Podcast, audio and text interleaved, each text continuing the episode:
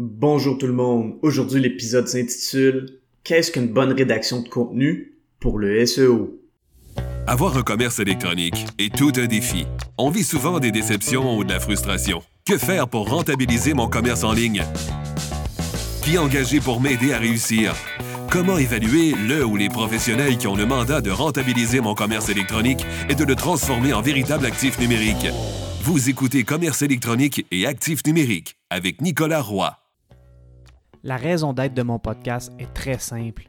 C'est d'aider les propriétaires de commerce électronique à comprendre, contrôler et posséder leur commerce électronique et les composantes qui l'entourent.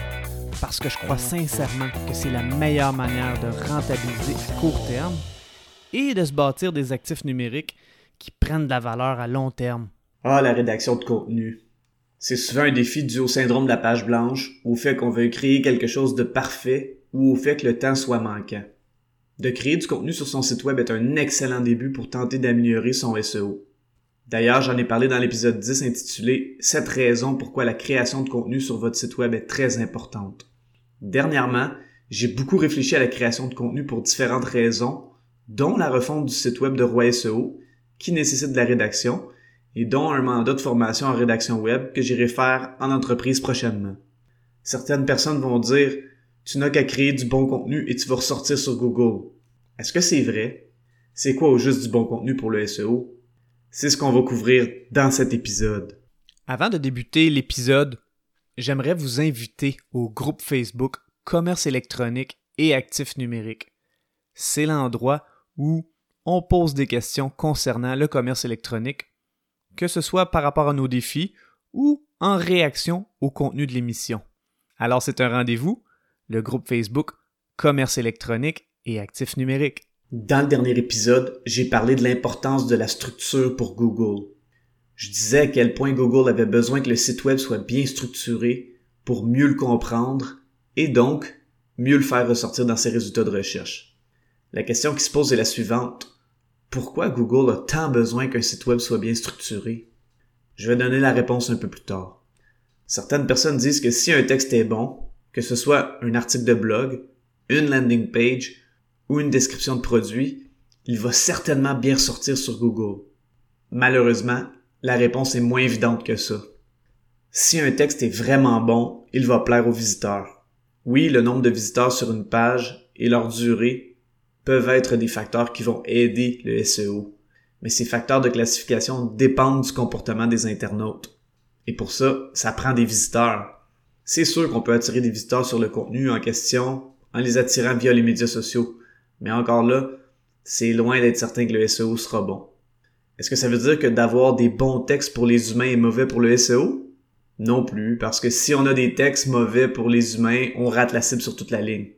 Présentement, une personne travaille sur la rédaction d'une page du site web de Roi SEO. Et cette personne m'a dit qu'elle avait fait des recherches et qu'elle avait fait deux constatations en étudiant la compétition qui performait bien sur Google. Le premier constat qu'elle a fait est qu'il y a des textes qui sont super bons pour les humains et qui performent bien sur Google. Et le deuxième constat est qu'il y a des textes hyper mauvais qui ressortent bien sur Google. Je vais vous raconter une histoire relativement récente qui explique un point hyper important.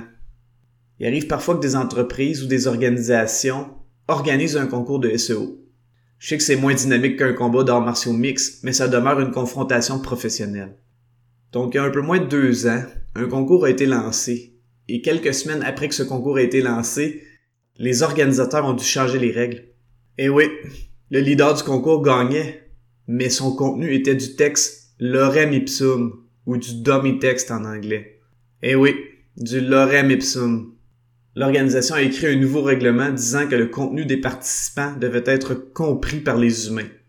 Google a été fâché de cette situation, mais cet homme a prouvé un point important. Google est bien meilleur pour compter que pour lire. Ça nous ramène à la réponse de ma question initiale à savoir pourquoi est-ce que Google a tant besoin que votre site web soit bien structuré? Parce que Google est bien meilleur pour compter que pour lire. Donc, la rédaction de contenu qui est bonne est celle qui est intéressante pour charmer le visiteur, et oui, il doit y contenir des aspects précis que Google comptabilise. Sachant ceci, on comprend mieux pourquoi certains textes qui sont mauvais ressortent autant sur Google et pourquoi certains textes qui sont extrêmement intéressants et engageants ressortent pas sur Google. Le point intéressant est que quand on sait que quelque chose est comptabilisé, on peut le considérer comme une équation mathématique à percer et ça ouvre un monde de possibilités où on peut espionner Google et les compétiteurs qui sont en avant de nous dans les résultats de recherche. Si on réussit à espionner Google, ça fait en sorte qu'on crée ou qu'on modifie des contenus en étant certain que Google va apprécier dans ses résultats de recherche plutôt que de se croiser les doigts et espérer.